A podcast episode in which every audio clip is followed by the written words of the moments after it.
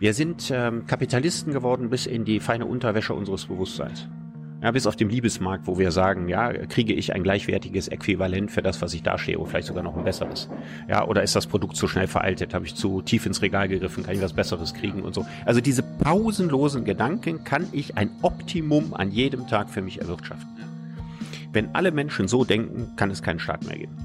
Aber entscheidend ist doch, ich meine, wenn wir wirklich wollen, dass Deutschland eine völlig veränderte Klimapolitik macht, dann müssen wir letztlich auch die CEOs der großen Konzerne bei, bei ihrem Menschsein erwischen.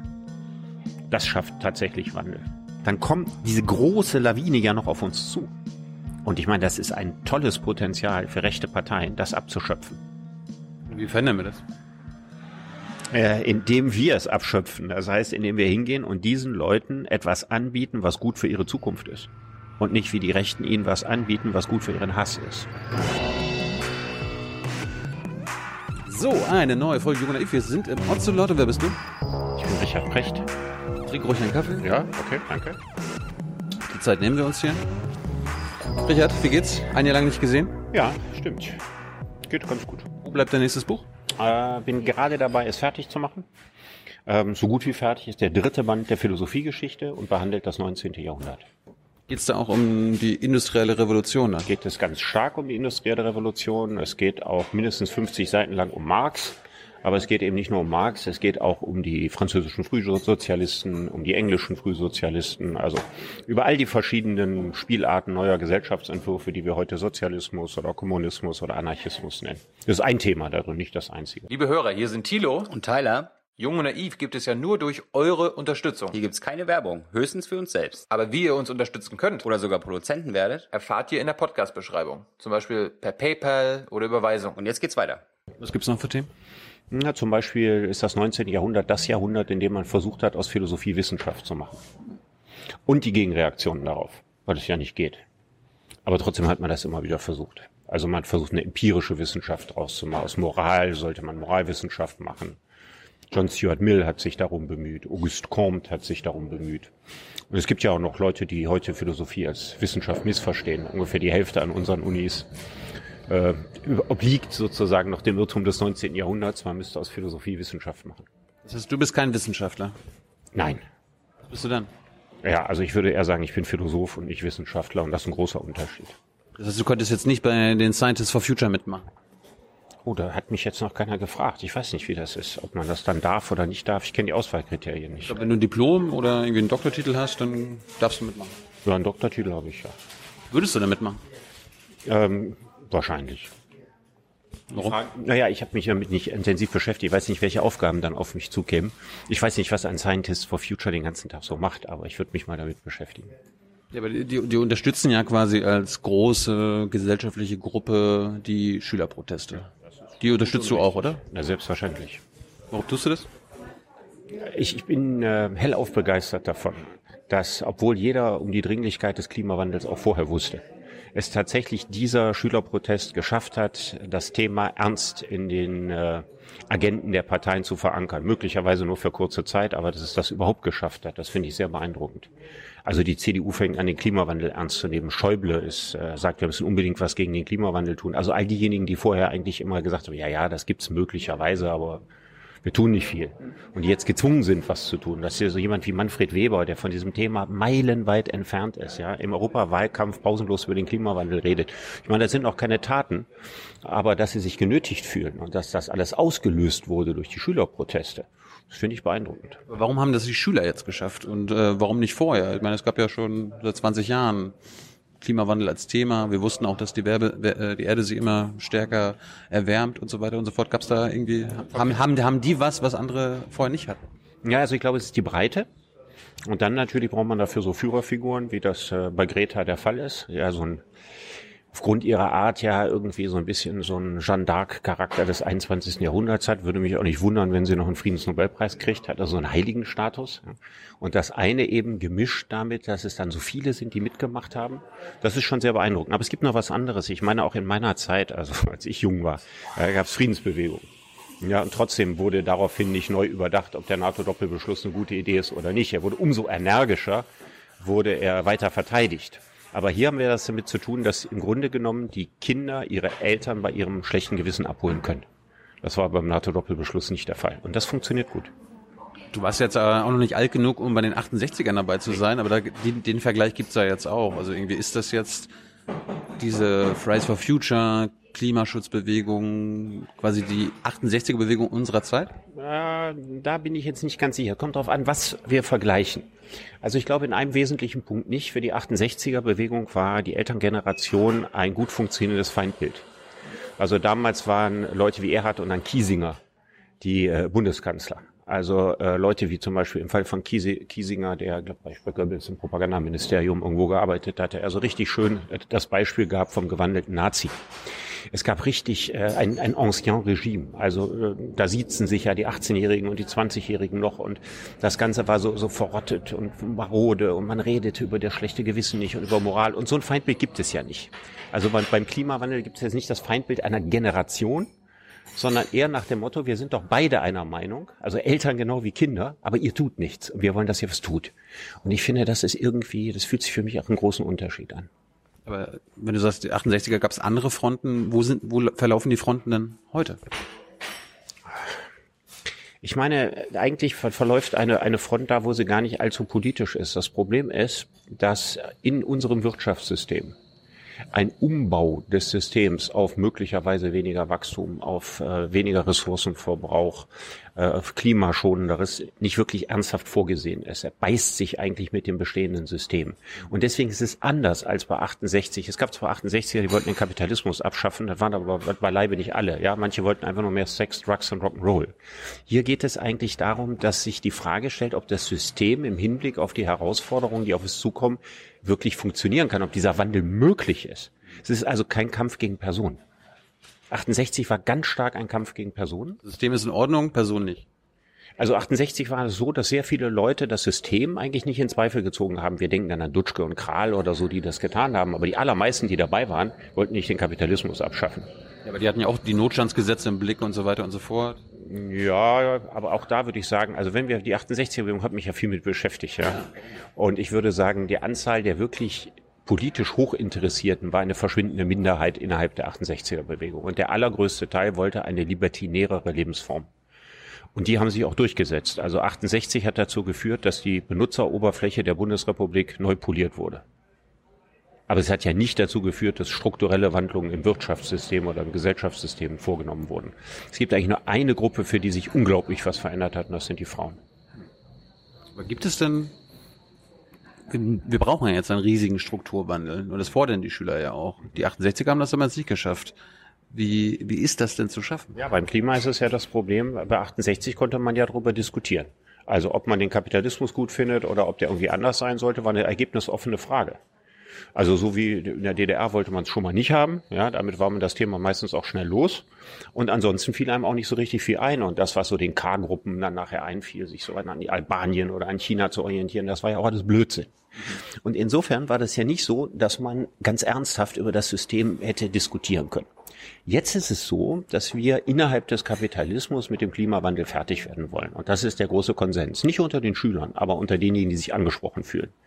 Also die Grünen versprechen uns, dass wir den Kapitalismus behalten können, wie er ist, aber dass wir eben Wärmedämmung machen und dass wir eine CO2-Steuer machen. Und mit Grünen Kapitalismus. Mit all dem wird das dann gut. Mhm. Ist das eine gute Idee? Man könnte ja auch sagen, dass diese Art von Kapitalismus der letzten 50 Jahre eine Ursache oder die Ursache für den Klimawandel ist, den wir jetzt bekämpfen wollen. Das Problem ist immer, wenn man über Kapitalismus redet, redet man über eine Metapher und sich ja genau überlegen, worüber man da jeweils redet, weil der Kapitalismus hat ja den Nachteil, dass er keine, keinen Briefkasten hat und auch keine Adresse. Man kann sich bei dem Kapitalismus nicht beschweren und man weiß auch nicht, was, wenn der Kapitalismus weg ist, dann kommen sollte. Das macht die Sache natürlich ausgesprochen schwierig bei der Diskussion. Richtig ist aber, dass die Art, wie wir wirtschaften, einiges mit dem kapitalistischen Dynamik und dem Wirtschaftszwang zu tun hat, durchaus äh, ein wichtiger Verursacher der Probleme ist, die wir haben. Und übrigens nicht nur Klimawandel, das gilt ja auch für Ressourcenausbeutung in gleichem Maße. Das ist richtig, aber ich äh, sehe eigentlich keine Partei, die daraus die Konsequenz ziehen möchte, den Kapitalismus abzuschaffen. Man muss ihn ja nicht gleich abschaffen, aber man muss ihn, glaube ich, äh transformieren. Ja. Genau. Fordert das jemand? Hast du den Eindruck, dass die Grünen den Kapitalismus transformieren wollen? Wenn man Hast du mal ein Gespräch mit Robert Habeck gehabt?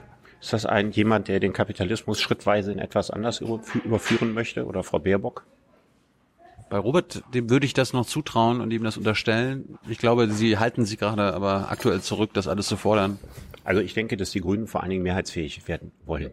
Und wer mehrheitsfähig werden will, der sieht, der ist ganz sorgfältig darauf bedacht, sich mit keiner Fraktion wirklich zu verderben.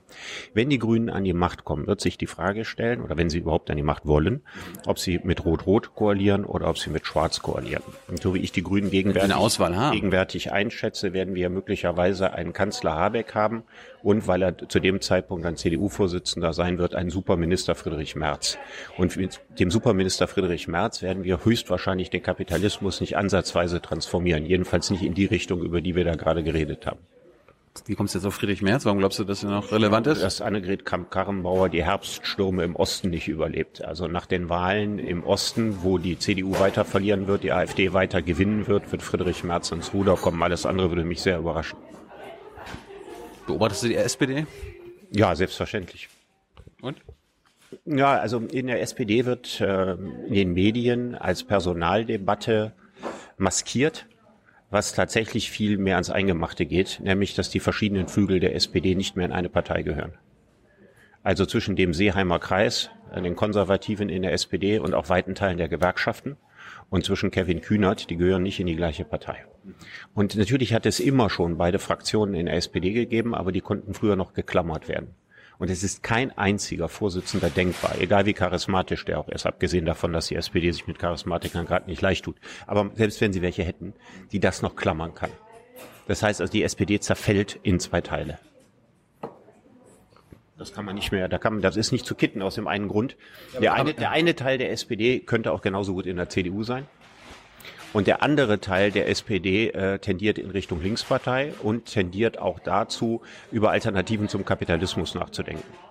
Aber für sehr, sehr viele SPD-Mitglieder, die es immer noch gibt, ist über eine Alternative zum Kapitalismus nachzudenken das Schlimmste, was man sich vorstellen kann. Zum Beispiel für die Gewerkschaften. Die Gewerkschaften sind sozusagen mit einer der stärksten Säulen und Träger des Kapitalismus. Es war besonders, ja regelrecht komisch, nachdem Kevin Kühnert diese lustige Idee vorgebracht hat, ob man nicht BMW in Gemeineigentum überführen sollte, kam als erstes haben sich, hat sich der Betriebsrat gemeldet von BMW und hat ein Loblied auf die Familie Quandt gesungen und das man überhaupt nicht vorhätte äh, oder dass er das ganz schrecklich finden würde als Gewerkschaften, wenn man den Eignern von BMW die Firma wegnimmt.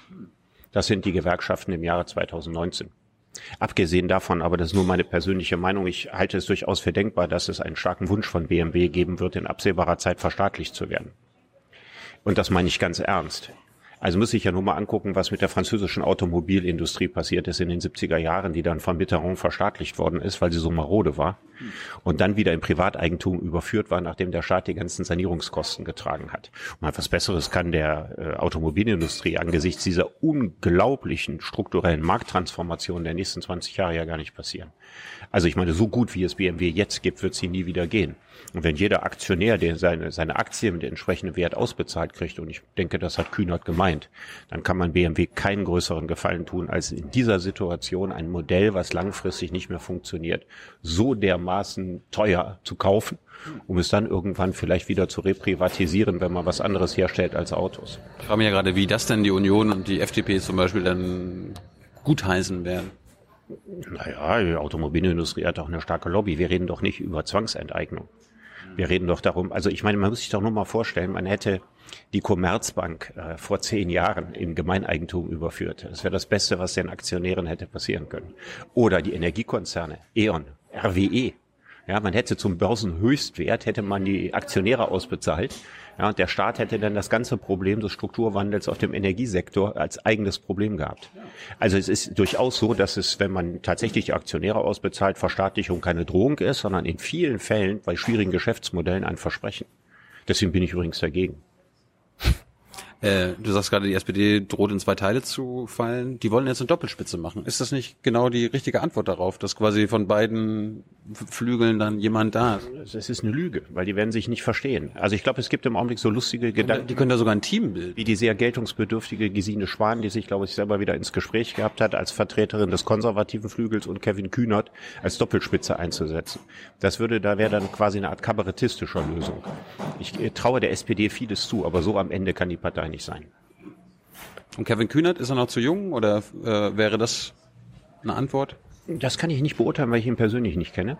Hast du noch nicht eingeladen bei dir? Hm, Schon mal drüber nachgedacht, ist bislang nicht dazu gekommen.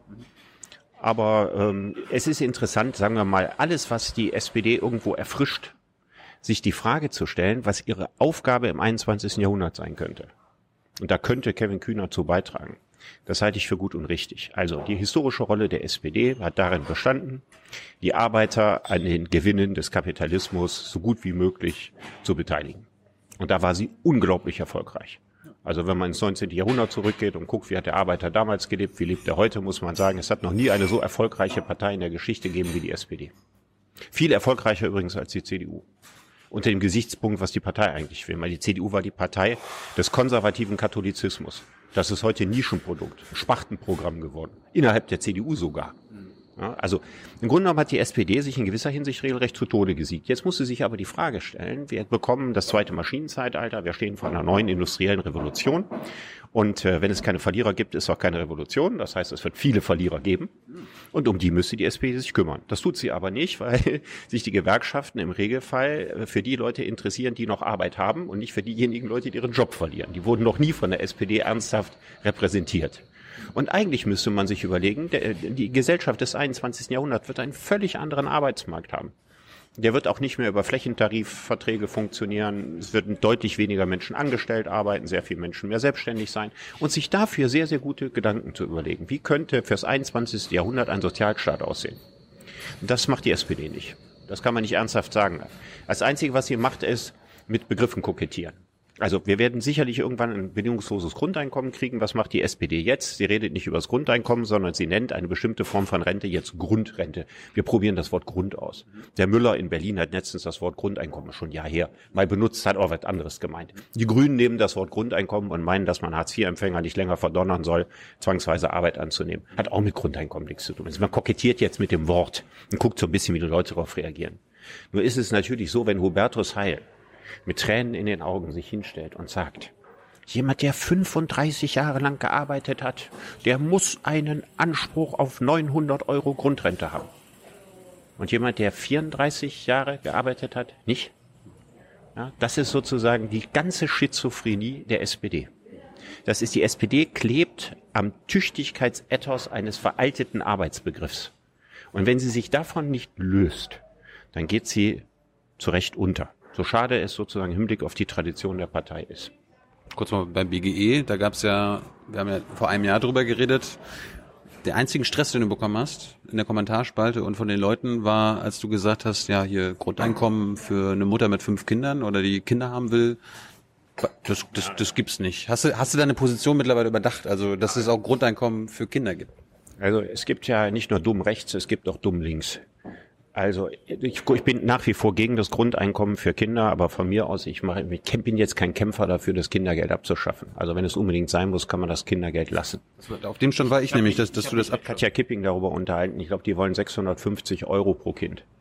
halbes BGE. So, und daraus machen die Linken dann, wenn ich sage, finde nicht so gut, dann machen die Linken dann im Regelfall daraus, der Precht ist also für Privilegienwirtschaft, ne? die Reichen dürfen Kinder kriegen, die Armen dürfen keine, schon das Wort dürfen, keine Kinder kriegen. Nein. Aber ich finde ganz grundsätzlich, und da bleibe ich auch bei, und ich weiß, ich mache mir Feinde damit, den Gedanken, dass der Staat Menschen dafür belohnt, dass sie Kinder kriegen, der leuchtet mir nicht ein. Ich kenne die genaue Geschichte des Kindergeldes nicht, aber ich vermute mal, das könnte eine Erfindung der Nazis gewesen sein, damit genug Soldaten gezeugt werden. Kindergeld wird ja nicht an Kinder ausgeschüttet, deswegen kann es kein Grundeinkommen sein. Auch ein Grundeinkommen von 650 Euro würde nicht an die Kinder überwiesen, sondern es wird an die Eltern überwiesen. Das ist ein riesiger Unterschied. Klar gibt es Eltern, die genau diese 650 Euro für ihre Kinder ausgeben werden. Und es wird ganz viele geben, die das nicht tun. Warum stecken wir dieses Geld nicht ins Bildungssystem? Dann kommt es bei den Kindern an. Das ist das, was ich für richtig halte. Zusammengefasst. Ich würde heute nicht dafür kämpfen, das Kindergeld abzuschaffen, auch wenn ich mit dem Kindergeld ein bisschen fremdel.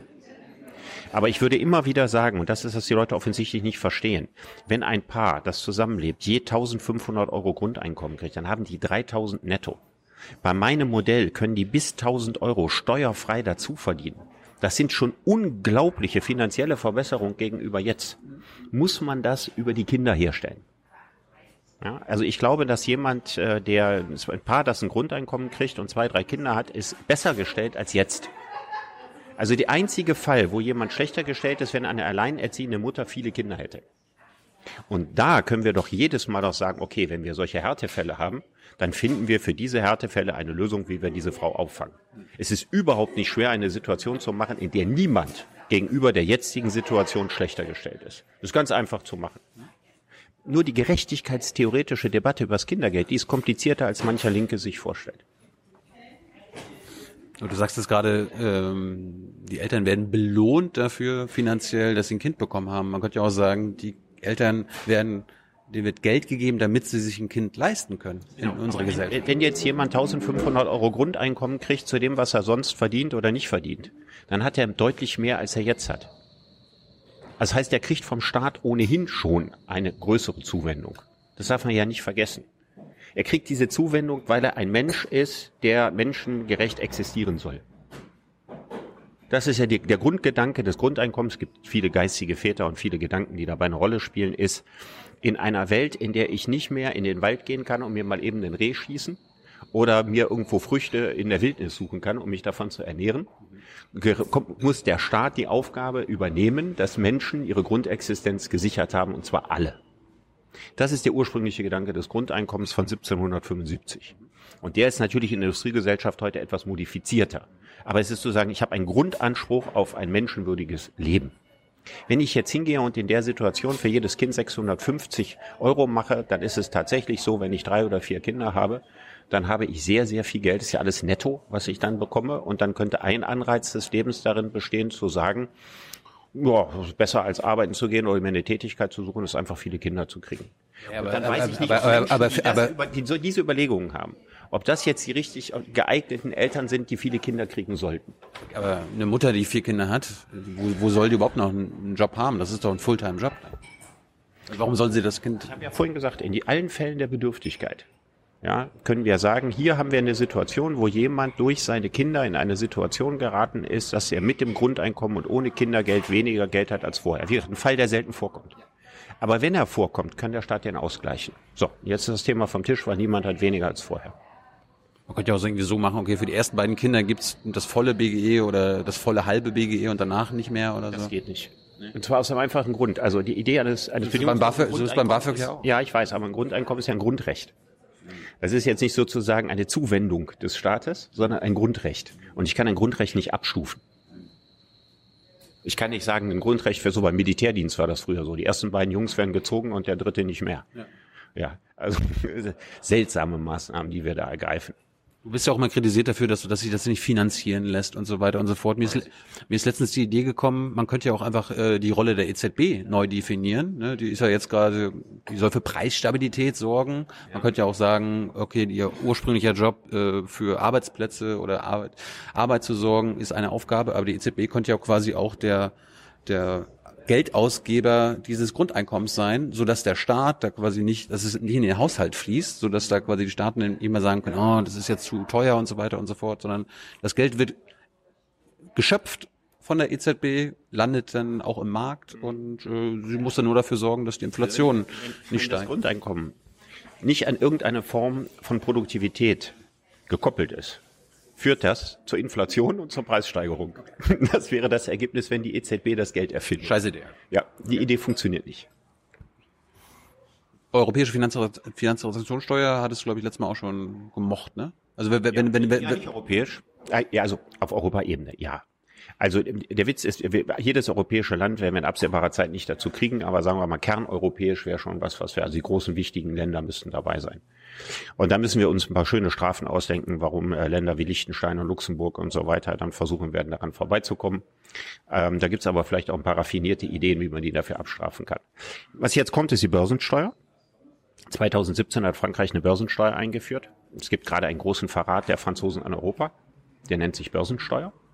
Die Franzosen sind immer für Finanztransaktionssteuern gewesen. Und zwar egal, ob sie konservativ oder sogenannt links regiert wurden. Also egal, ob es Sarkozy oder ob es Hollande war. Und Macron hat den Kurs gewechselt.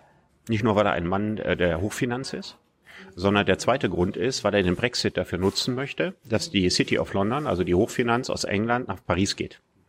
Und deswegen hat er statt Finanztransaktionssteuer eine lächerliche Börsensteuer eingeführt. Die ist aus zwei Gründen lächerlich. Erstens ist sie wahnsinnig gering. Aber der zweite Punkt ist noch viel spannender. Bei dieser Börsensteuer wird nur der Aktienhandel mit als Steuer belegt.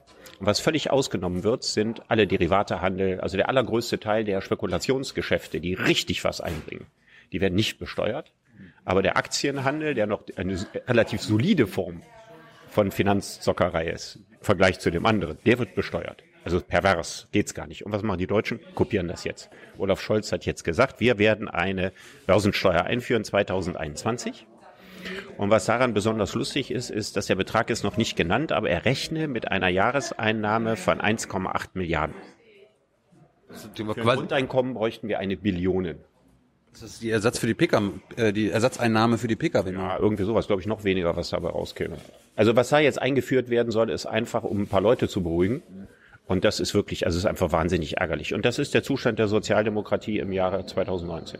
Bei mir, war, bei mir war der Gedanke, dass es ein europäisches Grundeinkommen ist, auch für quasi osteuropäische Länder. Grundeinkommen. Grundeinkommen, keine Ahnung, hier Finanztransaktionssteuer, du hast ja auch damals gesagt, mal gucken, was da rauskommt. Man kann ja mit 200 Euro starten. Jeder europäische Bürger bekommt von der EU, von irgendeiner Institution das Geld. Und dann, dann, dann könnten zum Beispiel die Polen und die Ungarn, also alle so, wo es heißt mal so europakritisch oder rechte, rechte Länder, vielleicht so nach ein paar Jahren auf die Idee kommen, ach, Europa ist vielleicht doch nicht so scheiße. Ich bekomme 200 Euro von kriegen. Ja. Also wir wollen sozusagen, das heißt, wir wollen die europäische Idee dadurch erkaufen, dass wir den kleinen Mann bestechen. Das wäre ungefähr der Vorschlag. Mhm. Also, ich bin äh, kein Freund bei vielen Dingen, dass sie europäisch eingeführt werden von Europa. Also aller soziale Fortschritt in der Welt ist nie dadurch eingeführt worden, dass sich 28 Regierungschefs auf irgendwas geeinigt hätten. Sondern er entsteht dadurch, dass soziale Dynamiken in einzelnen Ländern sind, die auf andere Länder überschwappen. So ist die Sklaverei abgeschafft worden, so sind die Frauen zu ihrem Wahlrecht und zu ihrer Gleichberechtigung gekommen, so ist die Kinderarbeit abgeschafft worden und so weiter und so weiter. Also nicht durch Regierungseinigungen. Und äh, ich weiß es, ich bin letztens angefragt worden, zu einer Veranstaltung zu kommen, die für ein europäisches Grundeinkommen eintritt. Ich habe keine Lust, zur Veranstaltung zu gehen von Dingen, die sowieso nicht kommen. Das ist auch meine Kritik an Menschen wie Ulrike Guaro zum Beispiel, ja, die jetzt in dieser Situation mehr Europa fordert. Das ist einfach nicht schlau. Nicht, weil der Gedanke von mehr Europa nicht wünschenswert wäre, sondern man kann auch genau im falschen Moment die genau falschen Dinge fordern. Und äh, es ist sogar so, dass wir in einigen Bereichen Teile der europäischen Idee etwas rückgängig machen müssen für das Grundeinkommen. Es besteht einfach darin, dass ich glaube, dass das Grundeinkommen in vielen europäischen Ländern eingeführt wird als Folge des zweiten Maschinenzeitalters, also durch die gewaltigen Veränderungen der Arbeitswelt und das über Arbeit.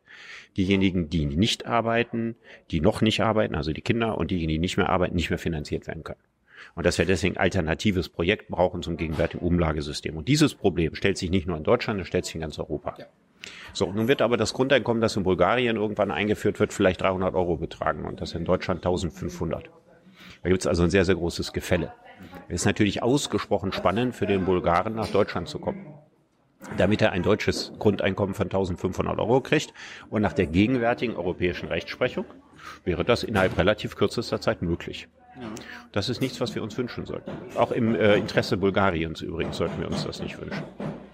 Und deswegen müssen wir das insoweit rückgängig machen können. Das heißt, der Bulgare, der nach Deutschland kommt, bekommt ein bulgarisches Grundeinkommen und kein deutsches.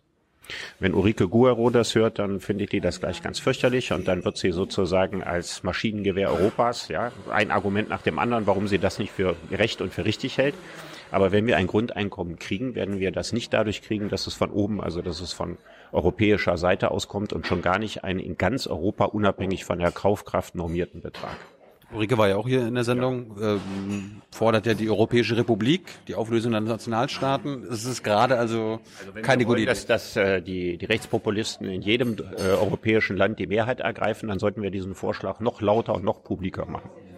Hast du bei der Europawahl mitgemacht? Also hast du, hast du gewählt? Ich äh, äußere mich dazu nicht. Aber du warst wählen. als nächstes fragen, was ich gewählt habe und so weiter. Aber du warst wählen? Ich habe gesagt, dazu äußere ich mich nicht. Du, du warst wenigstens wählen, oder? Gab es einen Grund zu wählen? Ob es einen Grund gab zu wählen? Es, es gibt sicher gute Gründe zu wählen, ja. hattest du Schwierigkeiten, deine Wahl zu treffen? Äh, diese Schwierigkeiten hatte ich nicht nur bei der Europawahl, die habe ich schon sehr lange.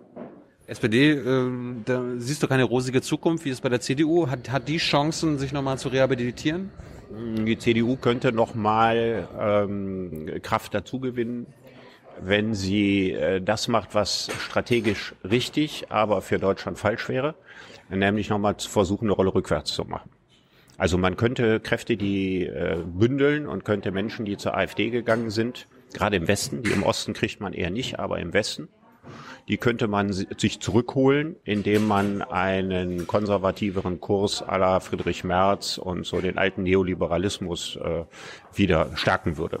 Damit würde man kurzfristig einige Prozent dazukriegen, aber man hätte nicht die Rezepte, um mit den Problemen der Zukunft umzugehen. Das heißt also für die CDU, der würde es erstmal was bringen.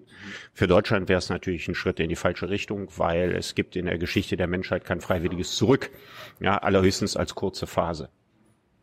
Ich denke mir immer, die CDU müsste irgendwann mal in die Opposition, um dann quasi in der Opposition zusammen von der AfD sich besser abgrenzen zu können. Weil solange sie in der Regierung sind, äh, kann die AfD sie halt von rechts immer in hertreiben. der Opposition käme, säße sie zusammen mit der AfD auf der Oppositionsbank und würde gemeinsame Anträge verfassen.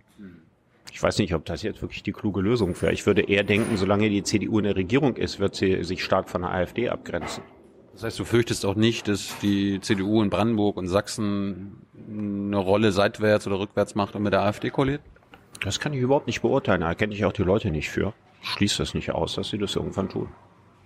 Du, Ich meine, wir müssen sich Folgendes vorstellen, wenn wir mal ein bisschen den Blick von oben machen. In der ersten industriellen Revolution hat es dazu geführt, also die französische Revolution, die ja noch vor der industriellen Revolution war, war ja eine totale Überforderungskatastrophe. Jetzt kommt eine totale Modernisierung. Etwas, was tausend Jahre lang gegolten hat, gilt nicht mehr. Die Macht der Kirche ist fundamental in Zweifel gestellt. Ja, es gibt keine Unsterblichkeit, es gibt keine göttlichen Gebote, es gibt stattdessen Menschenrechte. Ja, der einfache Bauer auf dem Land hat die gleichen Rechte wie ein Adliger und so weiter. Alles sehr, sehr schön, hört sich im Geschichtsunterricht gut an, war für die allermeisten Menschen eine totale Katastrophe, konnten überhaupt nicht mit umgehen. Übrigens der Bauer selber meistens auch nicht. Und was ist die Folge, die darauf gekommen ist? Sie wurde sofort zurückgedreht. Dann kommt äh, jemand, der die, das Machtvakuum ausnutzt in Form von Napoleon. Was kommt nach Napoleon? Restauration. Die Bourbonenkönige kommen zurück. 1815 ja, wird das Frankreich von vor der französischen Revolution wiederhergestellt. Funktioniert natürlich nicht. Die Zeit geht weiter, die industrielle Revolution kommt, das macht keinen Sinn mehr. Aber immerhin, es hat 15 Jahre lang existiert. Wir haben also 15 Jahre eine Regierung, die überhaupt nicht mehr in den Lauf der Zeit gehört. Dann haben wir 1830 die bürgerliche Revolution.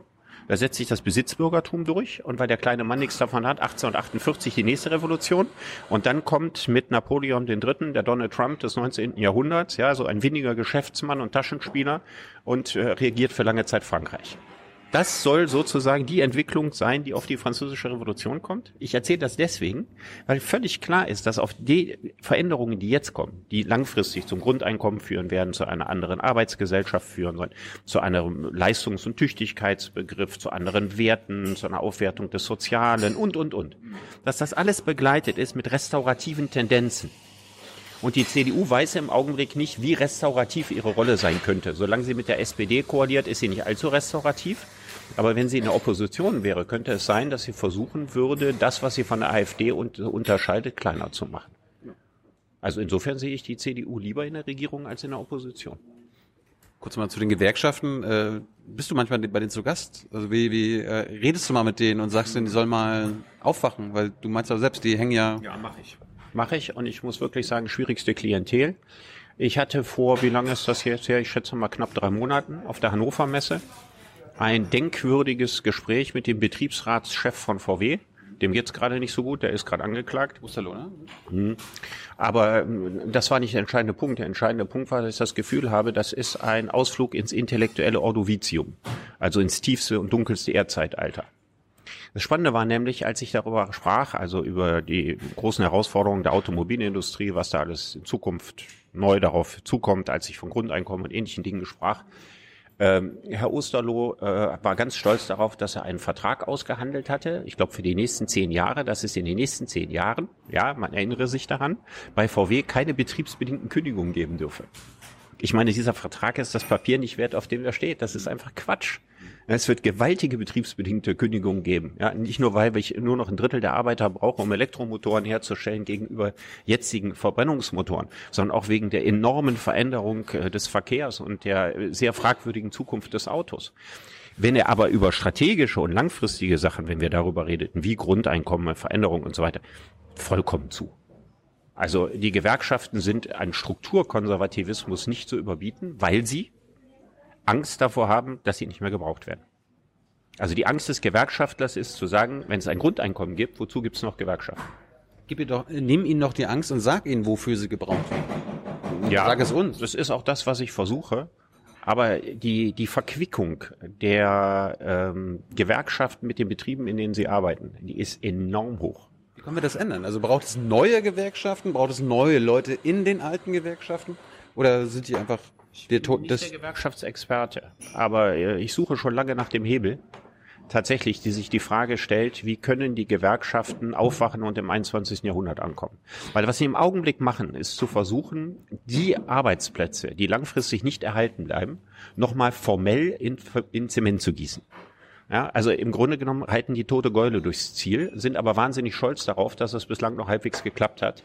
Und weil sie bisher halbwegs Erfolg damit hatten, sehen sie gar nicht, ja, was in Zukunft auf sie zukommt. Gibt es irgendeine zukunftsweisende Gese äh, Gewerkschaft, die du kennst?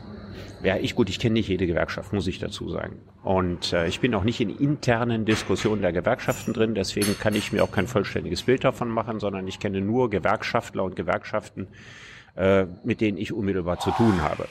Und da muss ich wirklich sagen, ähm, es ist leichter, äh, die, die rheinische industriellen Vereinigung vom Grundeinkommen zu überzeugen als ein Gewerkschaftler. Welche Rolle haben denn die Philosophinnen und Philosophen heutzutage angesichts unserer aktuellen Phase, in der wir sind? Wir sind ja anscheinend in einem Umbruch. Was ist da deine Rolle und die der andere? Ja, also ist ja völlig egal. Bei Philosoph ist es ja nicht eine Frage, ob man jetzt äh, Philosophie äh, promoviert oder habilitiert hat, sondern Philosophie ist ja eine Tätigkeit, die man ausübt. Also auch Harald Welzer ist ein Philosoph, auch wenn er sich gerne dagegen äh, wehrt. Und ich und, und, und Lesch, der eigentlich Physiker ist, ist auch ein Philosoph. Also das ist ja eine Frage der Rolle und nicht jeder, der in Philosophie habilitiert ist, ein Philosoph. Möchte es auch übrigens nicht sein. Ja, gibt sehr, sehr viele Philosophieprofessoren, die das äh, weit von sich weisen, Philosophen zu sein oder sein zu wollen. Können sie auch als Fachwissenschaftler missverstehen oder als Historiker zum Beispiel. Woher weiß sie denn das?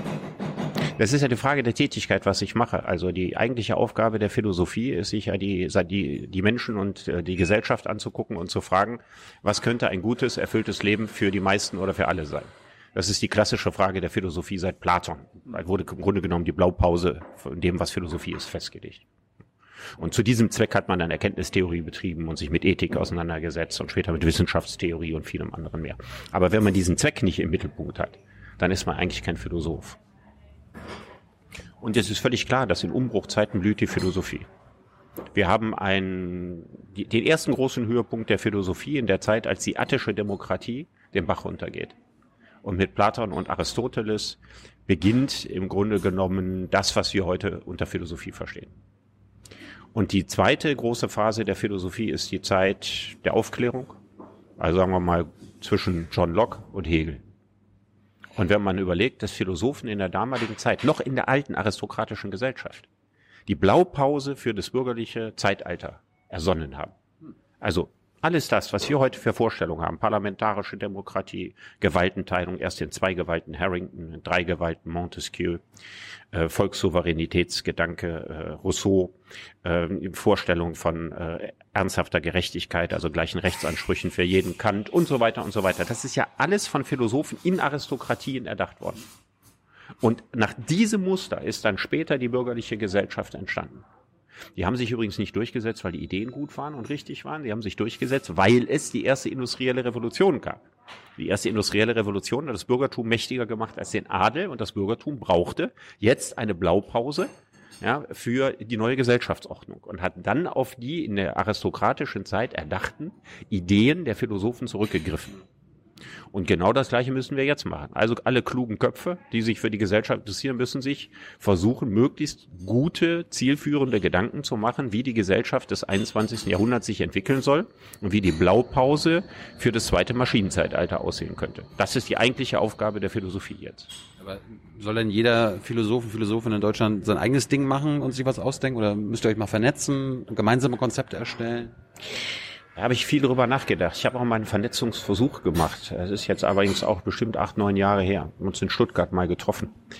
Mal ganz viele Leute, die ich für schlau, interessant, inspirierend halte und so weiter eingeladen. Und dann haben wir zusammen darüber nachgedacht. Jetzt gehört dazu, ich bin in solchen Sachen nicht gut. Also man muss auch seine Grenzen kennen. Ich bin ein ganz schlechter Organisator. Ich bin kein Netzwerker, kein nachhaltiger Pfleger sozialer Kontakte.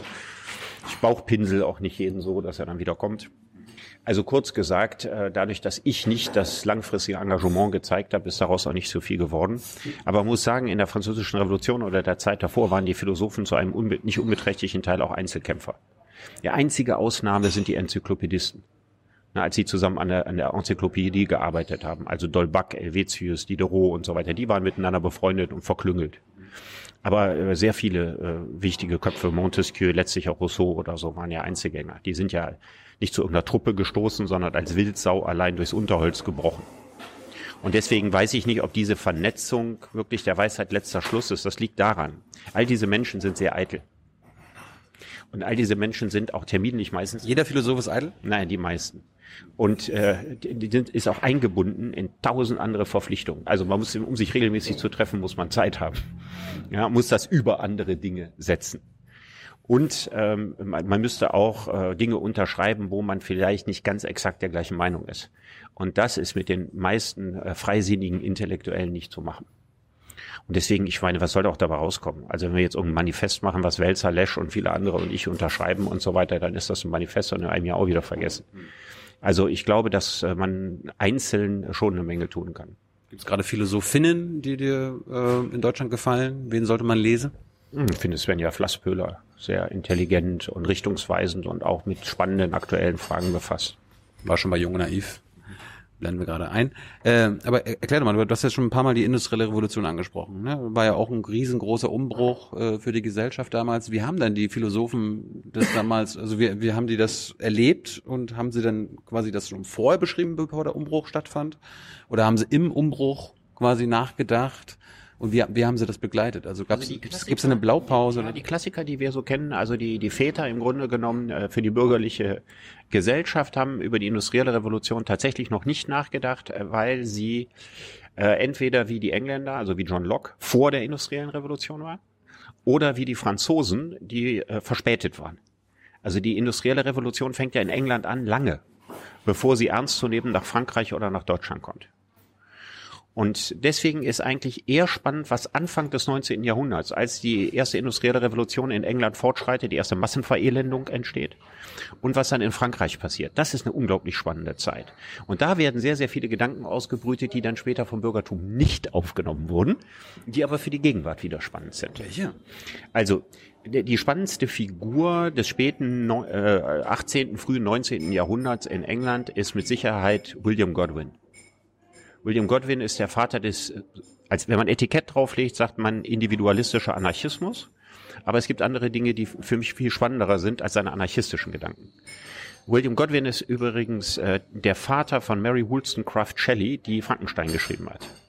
Und er war mit Mary Shelley, einer Frauenrechtlerin, verheiratet. Allerdings nur für zwei Jahre. Sie ist dann gestorben. War seine große Liebe. So, und das Spannende an William Godwin ist, dass er, und jetzt reden wir von den 1790er Jahren, prognostiziert, dass das Maschinenzeitalter dazu führen wird, dass wir irgendwann nur noch wenig arbeiten.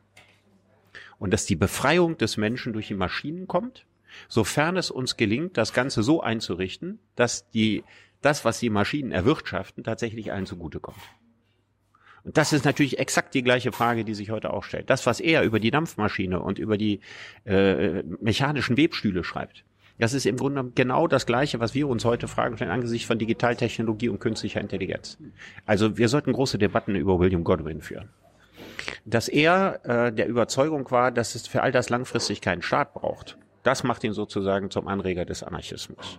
Und dieser Gedanke von Godwin ist dann anders ausgearbeitet worden in Frankreich, zeitlich jetzt leicht versetzt. Jetzt sind wir in den 1810er, 1820er, 1830er Jahren von Charles Fourier. Ich habe gerade in Lüneburg, äh, ich mache richte ja meine Seminare immer nach den Themen, die mich am meisten beschäftigen, aus, ein Seminar gemacht über Utopien. Und Charles Fourier hat äh, das Genossenschaftsmodell weiterentwickelt und sich überlegt, wie wäre das, wenn so 1000 bis 2000 Leute zusammen genossenschaftlich etwas beackern und wo man unterschiedliche Tätigkeiten ausführen kann, dass man nicht jeder einförmig ein Leben lang denselben Mist machen muss.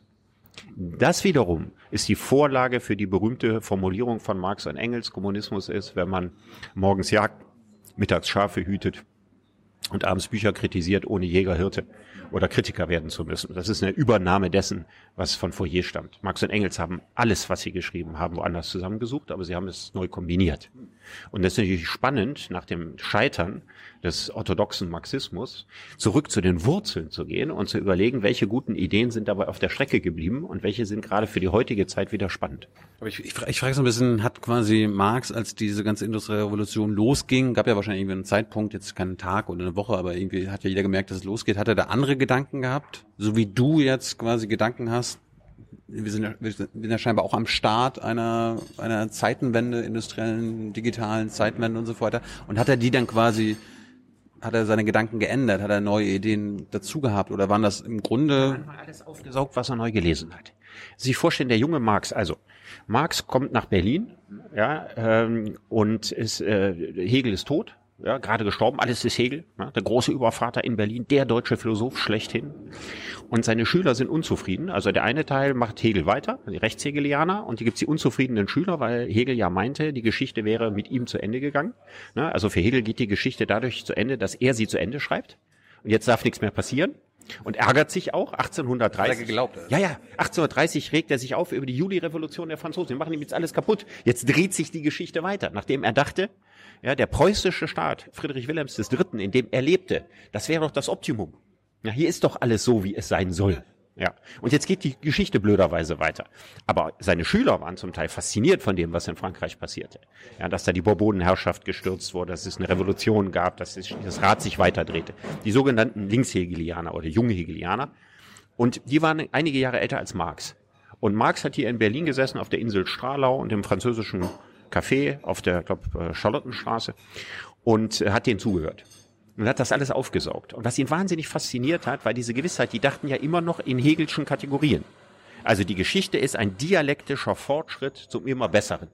Nur für Hegel sollte er irgendwann aufhören, ja, und für die Junghegelianer sollte der immer weitergehen und weitergehen, weitergehen und sollte in irgendwas ganz Tolles führen.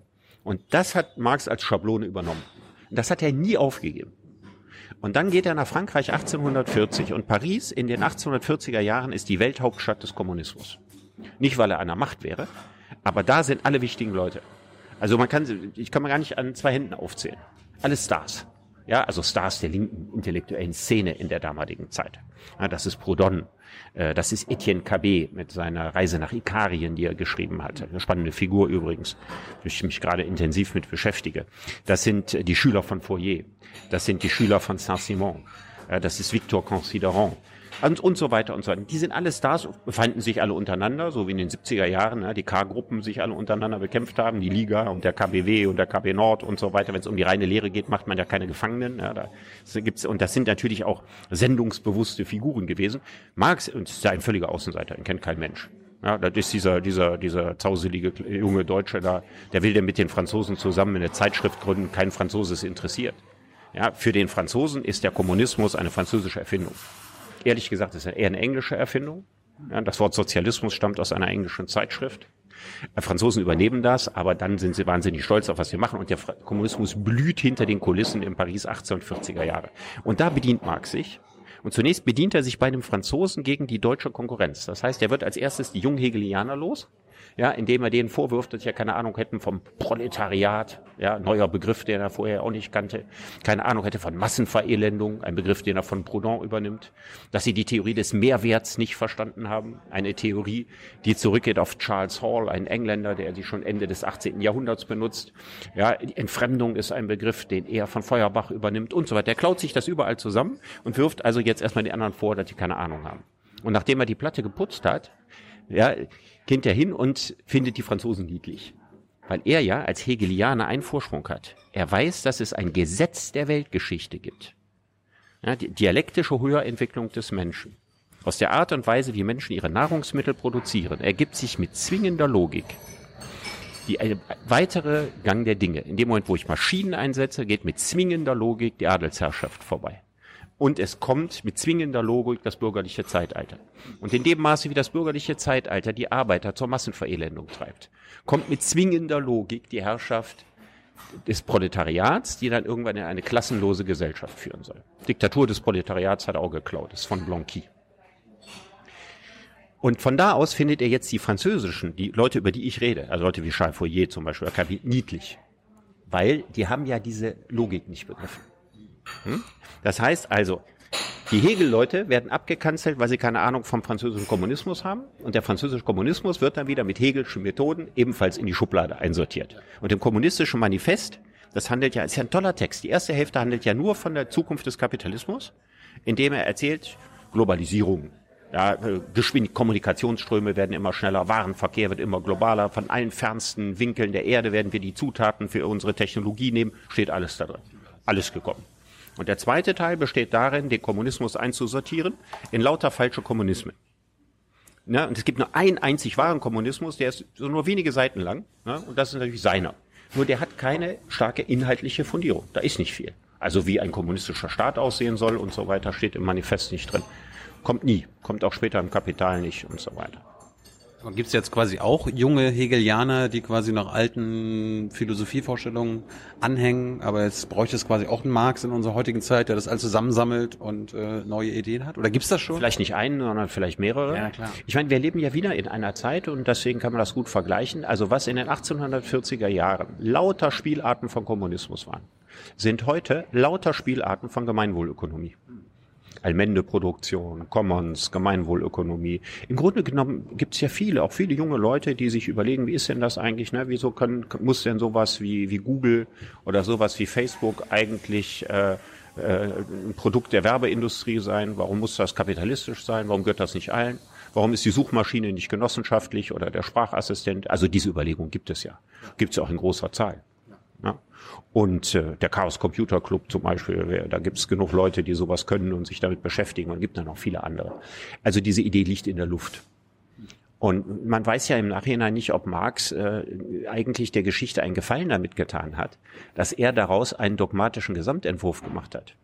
Also vielleicht hätte sich die Idee des Kommunismus auf eine bessere Art und Weise durchgesetzt, äh, wenn sie nicht in der Marxischen Fassung gekommen wäre. Das müsste man ja jedenfalls als Frage stellen. Was es aber gibt, ist, äh, dass wir genau aus diesen Ansatzpunkten heraus, was da jetzt gedacht wird, weiterentwickeln und, und vor allen Dingen eine Frage stellen. Deswegen machen wir ja in Lüneburg Utopiekonferenzen. Haben wir letztes Jahr gemacht, machen wir nächstes Jahr wieder.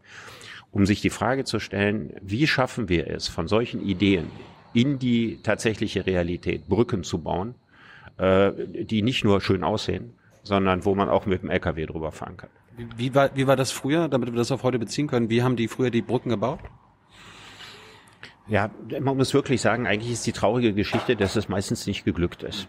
Also Leute wie Etienne Cabet, der hat davon geträumt, dass eigentlich die Idee, ähm, dass man die Maschinen in Gemeineigentum überführt und gemeinschaftlich produziert, um dann immer weniger arbeiten zu müssen und so, dass sich das realisieren ließe im Frankreich der 1840er Jahre und er ist daran gescheitert, dass es ihm nicht geglückt ist, die Bourgeoisie, ja, also die, die Bürgerlichen, aus denen er kam, und die auch gut fand eigentlich, für seine Idee zu begeistern. Er war total enttäuscht, dass die Ärzte und Anwälte und Lehrer und so weiter sich von ihm nicht überzeugen ließen, sondern die einzigen, die das gut fanden, waren die Arbeiter. Das fand er schon mal gut und dann völlig illusorisch geglaubt, die Bauern fänden das gut.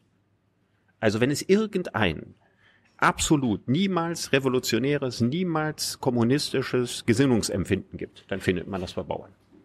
Ja, also es hat nie eine Revolution tatsächlich von Bauern gegeben. Niemals. War die größte Lüge am Arbeiter- und Bauernstaat war immer der Bezug auf die Bauern. Sie mal die Bauernaufstand? Bodenreform freiwillig. Ja, es gab die, die Bauernkriege. Ja. Aber im Grunde genommen waren, waren die Bauern in der ganzen Geschichte des Kommunismus immer die Bremser und immer auf der Gegenseite. Die Bauern haben in der, in, äh, in der 1848, nach der 1848er Revolution, diese Entwicklung von Frankreich nach links verhindert und sich auf die konservative Seite geschlagen. Naja, also er hatte jedenfalls auf die Bauern gehofft, auf Aber die, die- Arbeiter und auf, auf und, und was er natürlich bräuchte, waren die Bürgerlichen. Und der Arzt fand das jetzt nicht so interessant, in so einer Art Kommune zu leben mit dem Arbeiter zusammen, gleichberechtigt und so weiter. Das fand er nicht spannend. Und was hat KB gemacht? Er hat einen Auswanderungsplan entworfen. Dieses Ikarien, er hat einen utopischen Roman geschrieben, als wenn es diesen Staat schon gäbe. Na, also der Trick war, ja, mal ein Bild an die Wand und sag, ich habe eine, also irgendein so englischer Lord hat eine Reise gemacht in ein Land und da ist alles genau so, wie Frankreich in Zukunft sein sollte. Ikarien. Schöner Name, ne? Ikarien, nach Icarus, dem Gründer der Kolonie. Voyage en Icarie, ja, ein Bestseller unter den äh, Intellektuellen in Frankreich der damaligen Zeit. So, 1840, 1839 unter Pseudonym 1840 rausgehen.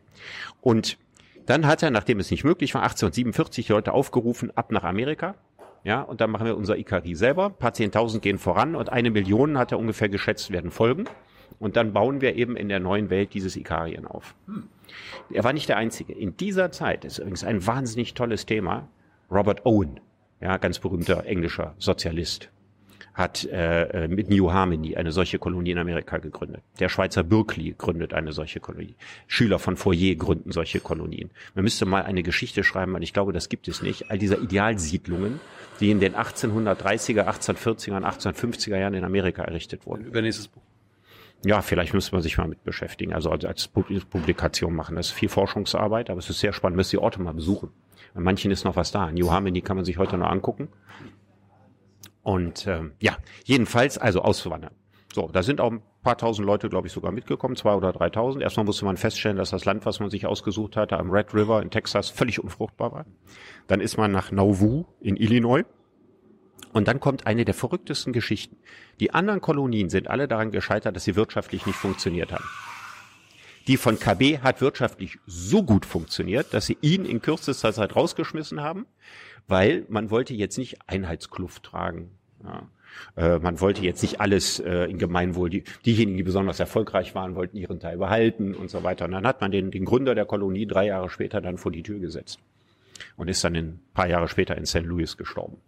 Aber es ist eine der wenigen Beispiele für eine dieser Kolonien, die auseinandergebrochen sind. Äh, also erst den Gründer rausgeschmissen hat, auseinandergebrochen, weil sie erfolgreich waren. Die anderen sind immer auseinandergebrochen, weil es nicht funktioniert hat ökonomisch. Ist auch interessant, der Berkeley hat in Texas versucht, so eine Kolonie zu machen. Also in einem Staat, dessen Wirtschaftsmodell auf Sklaverei basiert, eine kommunistische Landkommune zu gründen. Irrsinnige Geschichten. Übrigens, Marx und Engels immer dagegen. Ja, mit der völlig sicheren Begründung. Erstens, das klappt sowieso nicht. Ja, die Leute sind überhaupt nicht reif dafür, denen fehlt der Bildungsgrad, um das alles zu machen. Ja. Wer folgt denn einem solchen Aufruf? Die, die nichts zu verlieren haben. Das sind meistens nicht genau die richtigen, mit denen man anschließend so eine Kolonie gründen kann. Und wenn jeder jetzt auswandert und das in Amerika macht, dann passiert in Frankreich und in Deutschland gar nichts. Das waren damals die Argumente dagegen. Man muss sagen, die Argumente waren alle nicht schlecht. Wo du gerade die Bauern angesprochen hast, das ist ja, die Rolle haben sie ja heute auch, ne? Also sie verhindern einen Wandel. Sie halten ja auch an ihren Geschäftsmodellen fest. zu sehen angesichts der dringenden Notwendigkeit der Agrarwende, über die man ja eine ganze Sendung machen könnte, zu sehen, wie viele Bauern bedenkenlos Glyphosat einsetzen und auch nicht einsehen, warum man Singvögel bewahren sollte und so. Also der normale Landmann hat ja kein besonders äh, nettes Verhältnis zur Natur, sondern für ihn ist die Natur halt Ressource. Getan. Ja, und der hat, ja, also, also sozusagen, er hält das für Romantik von Städtern. Ne? Singvögel ist Städterromantik, die braucht's nicht. Ja. Nein, also ist natürlich nicht jeder Bauer so, sind wir uns einig. Aber es ist interessant. Ich meine, die, wenn man sozusagen mal eine Bilanz machen würde, wäre es mit Abstand die schlechteste Figur der gesamten Regierung. Ja, dann wäre es nicht schwer, sich auf Julia Klöckner zu einigen. Warum? Weil sie macht das, was äh, früher auch immer gang und gäbe war, dass der Landwirtschaftsminister die Politik des Bauernverbandes macht, also reine Lobbyarbeit. Und das in einer Phase, wo wir definitiv überhaupt nicht mehr so weiter wirtschaften können, wie wir das bisher machen. Ja, wo wir sehen müssen, dass wir, wenn wir nicht rechtzeitig aus der Massentierhaltung aussteigen und in die Produktion von Clean Meat reingehen, dann werden all die Schweinezüchter in Meppen und so weiter in zehn Jahren ja vor der totalen Wirtschaftskatastrophe stehen. Wir brauchen da genau wie in anderen Bereichen auch, wo man sagen ja Change, Disruption und so weiter, auch eine totale Disruption der gesamten Fleischwirtschaft. Da brauchen müssen wir Subventionen machen. Wir geben lachhafte drei Milliarden für KI aus. Das ist völliger Schwachsinn. Das ist ein Fünftel von dem, was Shanghai dafür ausgibt. Wir sollten diese drei Milliarden dafür ausgeben, um aus der Massentierhaltung auszusteigen und in der Produktion von Zellfleisch reinzugehen. Die Deutschen, die Deutschen wollen ihr Fleisch haben, Richard. Wir kriegen ja dann auch Fleisch, echtes Fleisch, ohne Tierleid. Ein Beispiel, ich meine, du hast ja auch ein Buch über Tierrechte geschrieben und so weiter, die letzten Monate, was Klöckner durchgedrückt hat, äh, die schon längst beschlossene ähm, Ferkelkastration äh, hat sie dann nochmal aus, ausges also ausgesetzt verlängert. Es kann weiter betäubungslos kastriert werden. Küken, ja, die männlichen Küken vergast werden und so. Das sind ja nur so äh, spezielle Gräueltaten. Die haben ja mit einem grundsätzlichen Change noch gar nichts zu tun, wenn man das machen würde. Aber nicht mal da gelingt es das. Also was Julia Klöckner da im Augenblick anrichtet, letztlich sogar, das ist das, was sie nicht begreift, gegen die langfristigen wohlverstandenen Interessen der Bauern selber. Für die kurzfristigen missverstandenen Interessen der Bauern ist eine totale Katastrophe. Nochmal bei dem, was ich gerade sagte, wenn Deutschland nicht in den nächsten Jahren die Wende macht, weg von der konventionellen Massentierhaltung in die in Silo-Produktion von Fleisch aus Zellen oder demnächst möglicherweise sogar aus Molekülen, wenn wir diesen Wechsel jetzt nicht hinkriegen, werden die Bauern ihr Fleisch nicht mehr verkaufen können. Weil es teurer ist als das andere Fleisch und weil es ethisch problematischer ist. Und ich meine, ich war vor zwei Jahren war ich auf der Miet, das ist die große Fleischmesse und habe da einen Vortrag heißt Miet. Die heißt Miet, ja, ja. Einen Vortrag gehalten vor Schlachtern und äh, Massentierhaltern. Äh, ich habe Ihnen vorher gesagt, ich würde das Geld für den äh, Verein gegen Tierfabriken spenden. Das fanden Sie auch in Ordnung. Und ich muss sagen, ich hatte ein andächtig zuhörendes Publikum, als ich über dieses Thema gesprochen habe. Es ist ja klar, man sagt den Leuten, das wäre so ähnlich, als man in der Automobilindustrie vor einigen Jahren den Leuten gesagt, so geht's nicht weiter, wenn ihr nicht rechtzeitig auf andere Technologien umstellt und so weiter, dann verpasst ihr den Zug der Zeit. Aber jetzt, was wir jetzt brauchen, ist, der Staat muss das diesen Menschen ermöglichen, sich tatsächlich umzustellen. Also besser als trotzig sich dagegen zu wehren ja, und zu versuchen, äh, an den alten Zeiten festzuhalten, ist sich rechtzeitig auf dieses neue Modell einzustellen, was in jeder Form klimaschonender ist, ja, was ethisch besser ist, was wahrscheinlich auch gesundheitsmäßig besser sein wird. Aber warum das hatte Maya Göppel letztens sich auch gefragt. Sie meint, wir wissen alle, wie geschlachtet wird, wie die Küken ge geschreddert werden, wie Schafe getötet werden, wie Schweine getötet werden, wie wir mit Kühen umgehen und so weiter. Wir, wir kennen alle die Bilder und trotzdem die allermeisten essen von uns noch Fleisch. Also warum, warum ja, trotz des Wissens, warum, warum, warum machen wir das? Gewohnheitsumstellungen äh, brauchen lange. Aber wenn man sich überlegt, ich hatte 1997 zum ersten Mal ein Buch über Tierethik geschrieben Damals gab es äh, nach Schätzungen der Szene 20 bis 30.000 Veganer. Heute gibt es in Deutschland 800.000. Es gibt 8 Millionen Vegetarier. Also wenn ich mir diese Zahlen angucke in dieser Entwicklung, dann ist das schon sehr beeindruckend. Aber was mich überhaupt nicht beeindruckt, ist die, der Fleischkonsum der Welt. Es nützt nämlich überhaupt nichts, nach Deutschland zu gucken. Selbst wenn alle Deutschen Vegetarier würden, würden wir keinen guten Beitrag zum Klimawandel damit leisten können. Das Hauptproblem besteht darin, dass Länder wie Indien und China die früher mehr oder weniger rein vegetarische Länder waren, was 90 Prozent der Bevölkerung anbelangt, nun fast alle in der Lage sind, Fleisch zu essen. Und dass die weltweite Nachfrage nach Fleisch enorm gestiegen ist und immer weiter und immer weiter steigt. Und äh, man kann sich nicht als Prediger in China hinstellen und den Leuten sagen, sollen Vegetarier werden oder in Indien. Ja, ihnen was über Hinduismus erzählen. Das wird nicht funktionieren. Und für, gerade für diese Länder ist die Produktion von Fleisch aus Zellen die Lösung überhaupt. Und deswegen sollte man sich gerade als Veganer und Vegetarier auch äh, nicht dagegen sträuben. Die Szene ist sehr gespalten. Also die eine Hälfte äh, erkennt das an und die andere Hälfte sagt sich, ich habe zehn Jahre gebraucht, um Veganer zu werden. Das war ein gewaltiger innerer Reifungsprozess. Und jetzt gibt's da so einen schmutzigen Trick. Ne? Ich kaufe einfach Zellfleisch Fleisch und dann ist alles gut. Dann kriegen viele Leute schlechte Laune. Oder Die sollen auch leiden. Ja, am lustigsten finde ich das, als ich das erste Mal darüber vor zwei Jahren bei den Grünen eine Podiumsdiskussion hatte. Da habe ich mit so einem Grafen da gesessen. Das ist der, der äh, so ein älterer Herr, das ist der Chef des Ökobauernverbandes, also der Präsident, der, ich weiß nicht, wie sich das nennt. Und der ist richtig wütend geworden. Ja, weil das ist ja völlig klar, der Ökobauer ist bislang der Gute. Ja. ja, aber in dem Moment, wo ich in der Lage bin, Fleisch ohne Tierleid herzustellen, ist der Ökobauer in der Sandwich-Position. Er ist nicht ganz so schlimm wie der Massentierhalter, aber er ist nicht, nicht so gut wie diejenigen, die ohne Tierleid produzieren. Und in dieser Situation hatte sich dieser Mann bis zu dieser Sekunde noch nie gesehen. Der war sozusagen völlig überrascht, dass er auf einmal, der sich seit 30 Jahren auf Podium als der Gute sitzt, der Böse war. Und solche Menschen werden dann mitunter ganz schön aggressiv. Das war sehr beeindruckend. Kann man das irgendwo nachsehen? Hm? Ist das irgendwo als Video festgehalten? Das weiß ich nicht, ich habe nicht nachgeguckt. Ähm, das hat die Heinrich-Böll-Stiftung organisiert, müsste man mal fragen. Nochmal ganz kurz zu den zwingenden Logiken, die Marx damals verstanden hatte. Bei der industriellen Revolution hattest du ja erzählt. Was sind denn auf heute übertragen die zwingenden Logiken, die wir, die du als Philosoph vermitteln willst und die wir wissen müssen? Also, die ganze Geschichte von der ersten industriellen Revolution nach heute ist eine, eine Entwicklung dahin, immer weniger zu arbeiten. Das sollten wir, das sollten wir uns sehr genau merken. Ähm, früher in der Zeit der ersten industriellen Revolution haben die Arbeiter 80 Stunden gearbeitet in der Woche, 16 Stunden am Tag, haben so viel Lohn gekriegt, dass sie so eben existieren konnten und die Lebenserwartung ist äh, zwischen 1780 und 1840 in England von ohnehin nur 35 auf 31 Jahre gefallen. Und dann, wenn man damit vergleicht, wie viel man heute arbeitet, dann arbeiten wir heute sehr, sehr, sehr viel weniger und kriegen unendlich viel mehr Lohn. Und, war, und das ist ermöglicht worden durch den technischen Fortschritt. Und wenn wir jetzt den nächsten technischen Fortschritt haben, wird es ja in der Logik des Ganzen liegen, dass wir deutlich weniger arbeiten und im Prinzip nur mehr Geld kriegen. Das wäre ja eigentlich der nächste Entwicklungsschritt, auf den, auf den es gehen muss. Und es ist so komisch, dass wenn wir davon reden, wenn die Digitalisierung dazu führt, dass in Deutschland Millionen, und es werden Millionen sein, von Beschäftigungsverhältnissen verschwinden, dass wir nicht sagen, wunderbar, wir kommen dieser Vision immer näher, sondern dass wir sagen, wie schrecklich ist das denn? Weil wir an der alten Gesellschaft festhalten, in der jemand, der nicht für Lohn arbeitet, stigmatisiert ist. Und das ist etwas, was es in Zukunft besser nicht mehr sein sollte, sondern dass wir sehen, dass wir sehr, sehr große Flexibilisierung erreichen werden und dass wir, ich glaube, wir sollten über den Arbeitsbegriff reden. Es, wir haben einen sehr kitschigen Arbeitsbegriff, der gehört zu dieser DNA äh, der bürgerlichen Gesellschaft.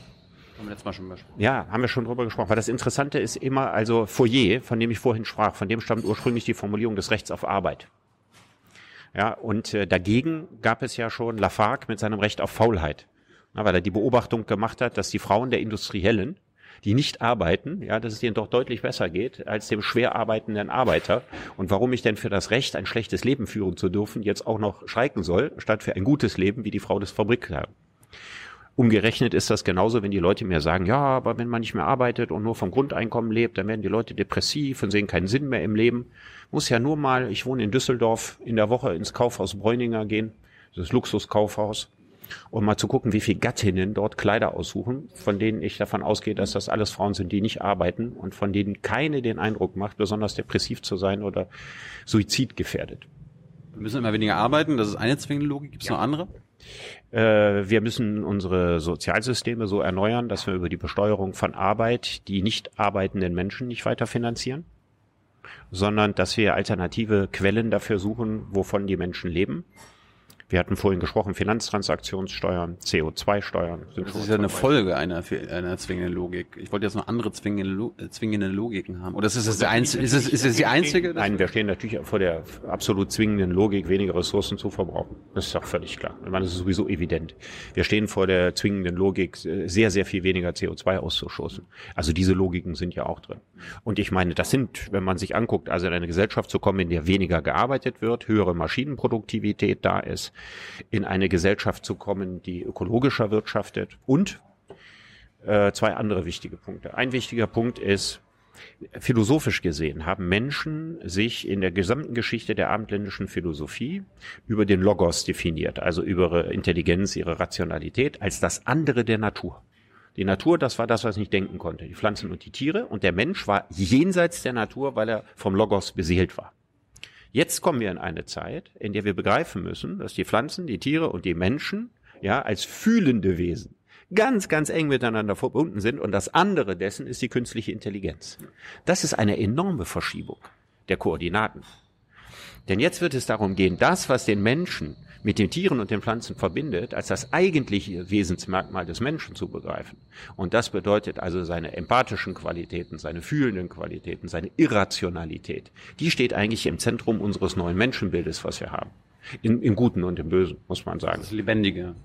Ja, also wir müssen einen neuen Begriff des Lebendigen entwickeln und wir fangen an, ein neues Menschenbild, eine neue Anthropologie zu bekommen weil wir uns nicht mehr länger über Rationalität und Logik definieren können, weil das können die Maschinen, die wir erschaffen haben, tausendmal besser als wir. Maya Göpel meinte, äh, ja, wir müssen uns verabschieden vom Homo economicus und sie hat den Homo vitalis vorgeschlagen.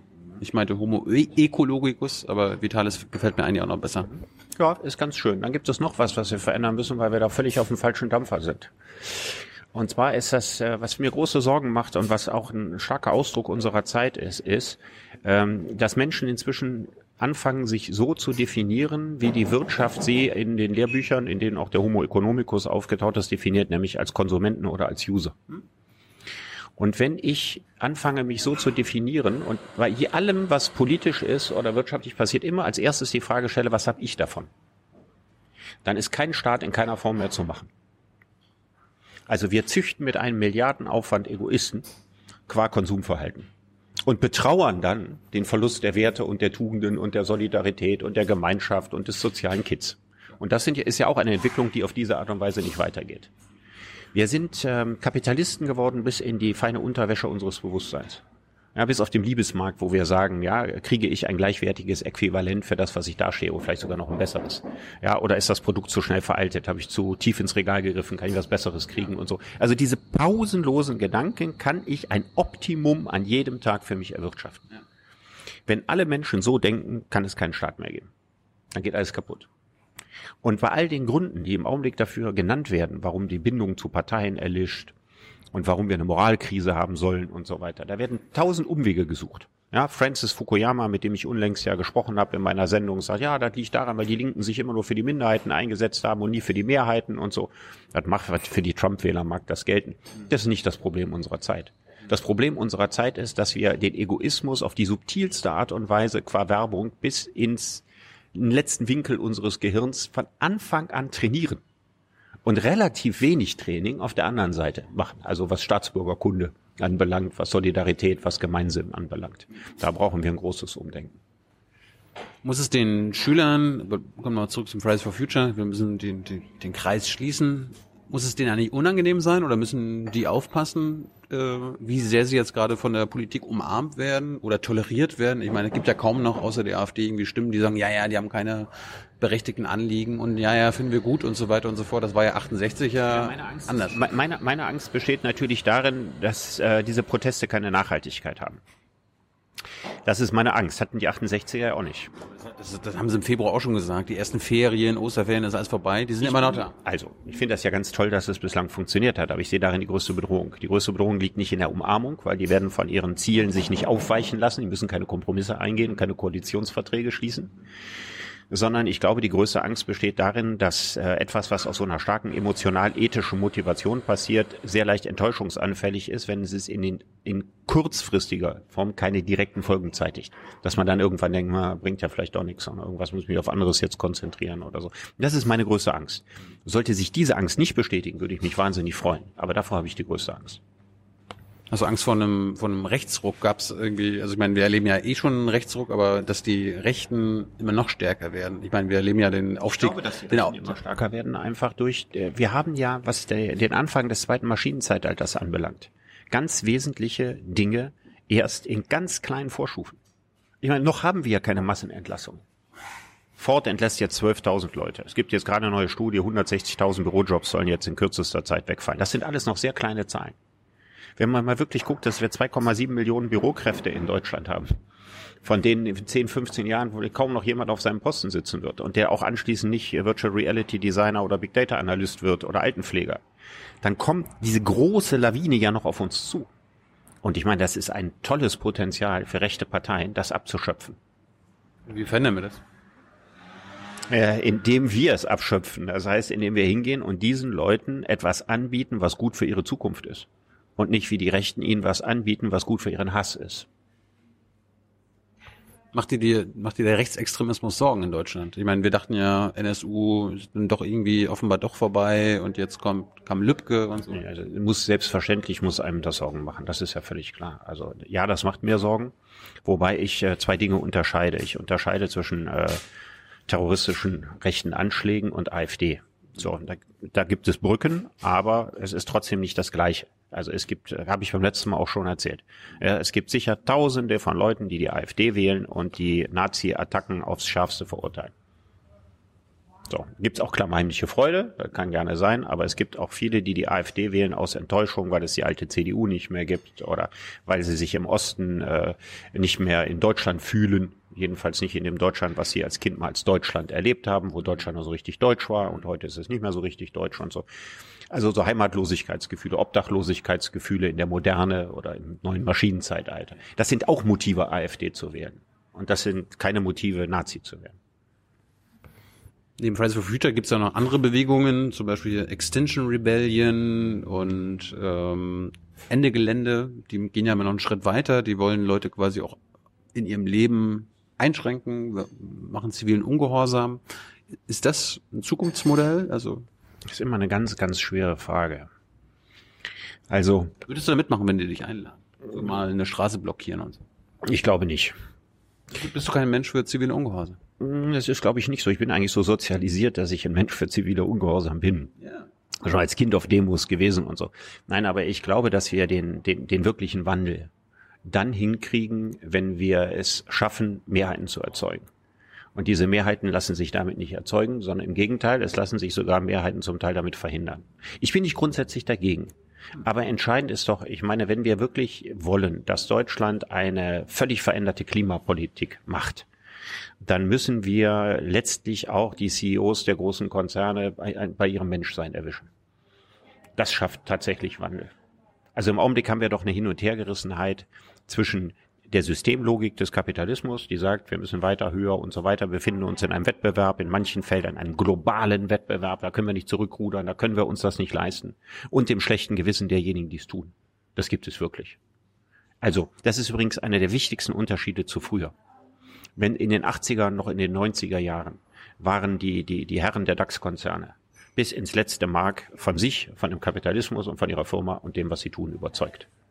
Das hat sich sehr stark verändert. Die sind auch Familienväter und haben auch Kinder, die bei Fridays for Future dabei sind und so weiter. Und die sind innerlich gespalten in zwei Teile. In dem, was der Beruf ihnen abnötigt und in dasjenige, was sie ihnen an moralischem Unbehagen tatsächlich in ihnen ist. Es geht nicht für jeden, aber es geht für viele.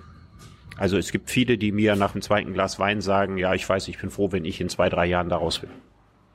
Ja, dann mache ich was Sinnvolles. Das gibt's durchaus.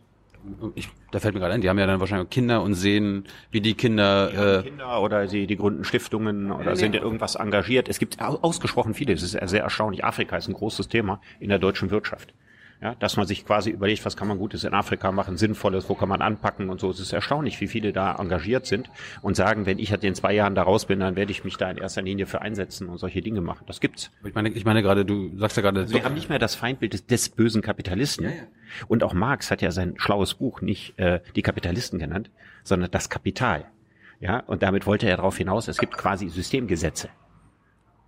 Und es ist sozusagen nicht die Bosheit der Menschen, ja, die wir bekämpfen müssen, sondern es sind bestimmte Systemgesetze und der Wachstumszwang ist im Kapitalismus, wie wir ihn kennen, ein Systemzwang. Der, der wird nicht produziert von bösen CEOs. Aber diese deutschen CEOs, die langsam auch am Kapitalismus, an dieser Metapher zweifeln, die haben ja auch Kinder, die zum Beispiel bei Facebook sind, bei Amazon kaufen, Apple sich was kaufen. Die sehen ja quasi noch diesen, wie äh, Shoshana Zuboff ja sagt, diesen Überwachungskapitalismus, der quasi mit dem mit dem deutschen, mit der deutschen Wirtschaft, mit der europäischen Wirtschaft nichts zu tun haben. Also ist da liegen da auch die Zweifel bei denen? Ja, also die, die, die, die Ablehnung äh, der, der Quasi-Monopolisten aus dem Silicon Valley ist in der deutschen Wirtschaft breit. Nur sind sie hin und her gerissen, zwischen ihren Frieden damit machen, sich damit zu arrangieren und Geschäftsbeziehungen einzugehen, weil sie im großen Teil bei vielen Dingen keine Alternative sehen. Ja, Europa hat völlig versagt, obwohl man seit Jahren darüber redet, eine europäische Suchmaschine hervorzubringen. Das hat nicht, obwohl man mir gesagt hat, dass es eigentlich kein Hexenwerk ist. Man gibt ja ziemlich viele Suchmaschinen, 20, 25 Stück oder so, aber die keiner benutzt und, und so nicht bes- besonders benutzerfreundlich zum Teil sind. Aber da hat es kein Konkurrenzprojekt gegeben. Ich meine, ehrlich gesagt, ich glaube, dass wir im Augenblick abwarten, bis die Amerikaner werden, zwei von den großen Konzernen werden vermutlich zerschlagen. Amerikaner sind ne, große Zerschlager, Hatten wir auch schon mal. ja, ja, genau. Und ich denke, bei Facebook ist die Wahrscheinlichkeit, dass es passiert, am größten und äh, bei Amazon ist sie, ja, ist sie genauso groß. Aber nochmal, gibt's, Aber ob das die Welt besser macht, ist immer eine andere Frage. also Fan von zivilen Ungehorsam, ganz kurz. Ich bin nicht gegen zivilen Ungehorsam. Ich bin nicht dagegen. Aber äh, ich würde auch umgekehrt wiederum nicht sagen, die Lösung von allem liegt darin. Welzer zum Beispiel hat vor zwei Folgen vorgeschlagen, dass man als Scientist for Future, ne, also diese 26.000 Wissenschaftler, die sollen nicht nur die Schüler unterstützen, sondern zum Beispiel auch mal einen Tag lang ihr Institut bestreiken. ich weiß, ich Ist- finde den Vorschlag. Ich habe das gesehen, der hat er bei dir in der Sendung gemacht. Ich würde nur äh, Folgendes sagen. das sinnvoll? Wieso eigentlich nur die Scientists for Future? Ja, also wenn wir richtige Gewerkschaften hätten, ja, die ja sich Parents for nachhaltig, Future. nachhaltig für ihre Zukunft, dann würden das auch Workers for Future. Ja, und, und Angestellte for Future und so weiter. Vielleicht auch äh, IT-Spezialisten for Future und so weiter. Also und Lehrer for Future. Im Grunde genommen gibt es doch keine Berufsgruppe, die, ja gut, bei Lehrern, ja. Die, die sollen auch damit streiken. Aber, aber zum Beispiel äh, sehe ich, äh, weiß, was ganz toll wäre es, wenn wir äh, Arbeiter in den Braunkohlegruben hätten, die äh, for Future demonstrieren würden. Da hört die Solidarität dann auf. Aber bei den SchülerInnen ist es ja so, die, wenn die streiken, die werden jetzt nicht von der Schule geschmissen. Aber wenn du jetzt quasi irgendwo arbeitest und du sagst, ja, ich, ich, muss meine gesellschaftliche Aufgabe wahrnehmen als Scientist, äh, Ist da schon jemand rausgeflogen wegen? ja, die haben's, hat's ja offenbar noch keiner gemacht. Ja, da haben auch ziemlich viele Leute Angst vor, glaube ich. Nee, ich habe auch zi- ziemlich viele Leute, aus jemanden deswegen rauszuschmeißen. Damit kriegt man extrem schlechte Presse. Also wenn es genug sind, würde es, glaube ich, funktionieren. Zum Schluss, äh, Greta kennst du ja auch und so weiter und so, und so fort. Äh, was aber quasi von der anderen Seite den Kritikern, nicht nur von Greta, gibt aber Luise Neubauer und alle, die sich quasi fürs Klima äh, stark machen, Klimaschutz propagieren, äh, da kommt dann von der rechten Seite immer dieses, ja, aber die ist doch auch schon mal geflogen und die ist ja gar die hat ja gar keine moralische Reinheit und so weiter und so fort. Wie sollte man quasi als Klimaschützer damit umgehen, wenn von der, von Gegnern gesagt wird, aber du bist doch auch letztens schon geflogen. Aber ich finde das natürlich insofern besonders lustig, weil ich diese, äh, ist ja selber auch. ne? Ja, ich kenne diese Diskussion äh, sehr stark aus der Tierethik-Szene. Ja, also, also wenn jemand Flexitarier ist, also wenn er nur gelegentlich Fleisch isst, dann ist er schon böse im Vergleich zum Vegetarier und der Vegetarier ist böse im Vergleich zum Veganer.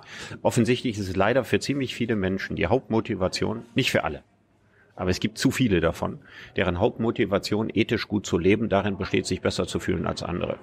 Das ist nicht besonders sympathisch. Und ich vertrete ja, was die Tierethik anbelangt, eine melioristische Ethik. Das heißt, es geht auf William James zurück, mein Lieblingsphilosophen. Und Meliorismus heißt gut, besser, am besten. Und wenn jemand etwas besser macht, ja, dann ist das schon mal ganz großartig. Auch wenn er vielleicht das Ziel haben sollte, es ganz besonders gut zu machen. Wenn jemand sagt, ich fliege weniger, dann finde ich das schon mal super. Dann sage ich nicht, du fliegst aber noch, ja, dann sage ich, das ist schon mal ein super Anfang. So. Und genauso gehe ich auch mit mir selber um. So. Also sozusagen allmähliche Selbsttherapie auf dem Weg. Und ich muss wirklich sagen, ich denke bei jedem Flug lange darüber nach, muss ich das wirklich fliegen oder kriege ich das auch anders hin. Und ähm, ich denke, dass das eine Haltung ist, wenn die allgemein verbreiteter wäre. Noch haben wir unter Spitzenmanager, dass man stolz darauf ist, eine Honcard zu haben, weil man so und so viel Meilen und sowas erflogen hat. Diesen Kulturwandel hinzukriegen, ist gar nicht so einfach. Aber ich äh, könnte mir vorstellen, dass die Zukunft darin besteht, dass wir den innerdeutschen Luftverkehr sehr weitgehend einschränken. Übrigens aus einem ökonomischen Argument noch unterstützt. Die Lufthansa macht auf innerdeutschen Strecken keine Gewinne. Nee. Die machen nur mit Fernverkehr ihre, ja, das heißt, die hätte im Grunde noch nicht mal was dagegen. Aber wir haben ein anderes Problem. Was wir jetzt bauen müssten, das sind, äh, ist eine zweite oder eine dritte Schienentrasse zwischen dem Ruhrgebiet und Berlin, zwischen dem Ruhrgebiet und München, zwischen äh, Frankfurt-Strecken und so weiter. Weil die Züge sind ja jetzt schon gnadenlos ausgelastet. Wir könnten die Abschaffung des innerdeutschen Luftverkehrs mit Schienenverkehr nicht kompensieren. Ich war ja auch immer ein Riesenfan von Magnetschwebebahnen. Es gibt nur eine Sache, die mich mit Edmund Stoiber verbindet, und das ist, dass ich fasziniert bin von der Magnetschwebebahn. Also warum man damals keine Magnetschwebebahntrasse gebaut hat vom Ruhrgebiet nach Berlin, das wäre wirklich toll. Die könnte im 5-Minuten-Takt oder 10-Minuten-Takt unglaubliche Mengen auf ökologisch großartige Art und Weise bewegen. Und äh, ich hoffe, dass wir so schnell wie möglich und nicht erst bis die Grünen irgendwo in die Regierung kommen, anfangen, das Schienenverkehrsnetz so auszubauen, dass wir die innerdeutschen Flüge nicht mehr brauchen. Alles schönes, handlungsleitendes Denken.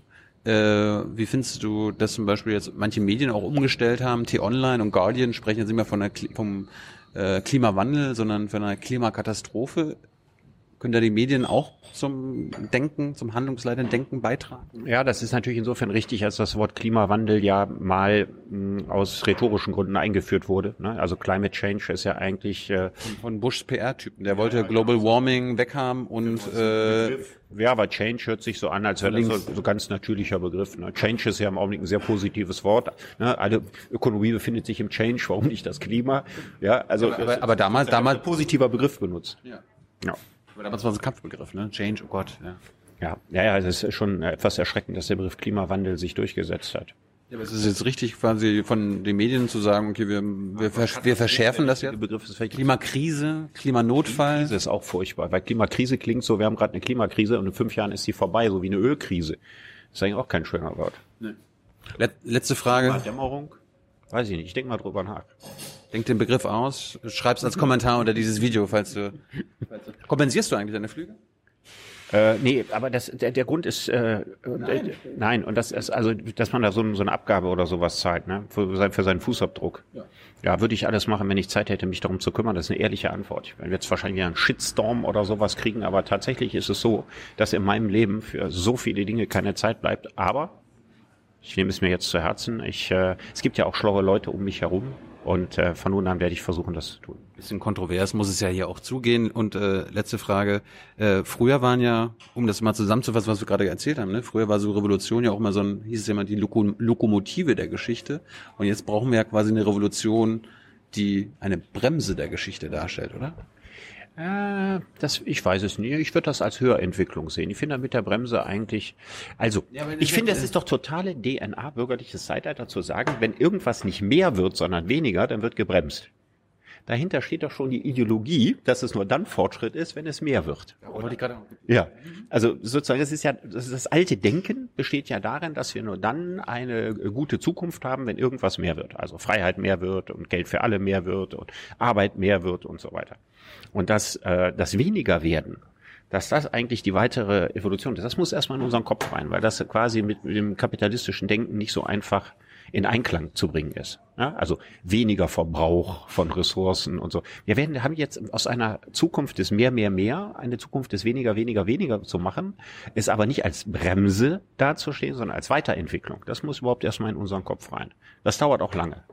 Hey Leute, Jung und Naiv gibt es ja nur durch eure Unterstützung. Ihr könnt uns per PayPal unterstützen oder per Banküberweisung, wie ihr wollt. Ab 20 Euro werdet ihr Produzenten im Abspann einer jeden Folge und einer jeden Regierungspressekonferenz.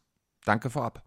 Da du mit Marx angefangen hast, werde ich ihn äh, zum Schluss zitieren. Er hat ja mal gesagt, die Philosophen haben die Welt nur verschieden interpretiert. Es kommt darauf an, sie zu verändern. Gilt der Satz denn auch für dich?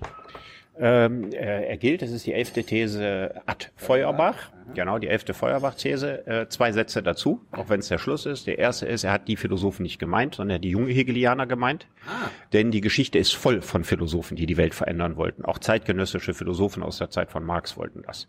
Also Hobbes wollte die Welt verändern, Platon wollte die Welt verändern, äh, auch Spinoza wollte äh, die Welt verändern, John Locke wollte die Welt verändern. Ich will sie auch äh, mit meinen kleinen Mitteln verändern.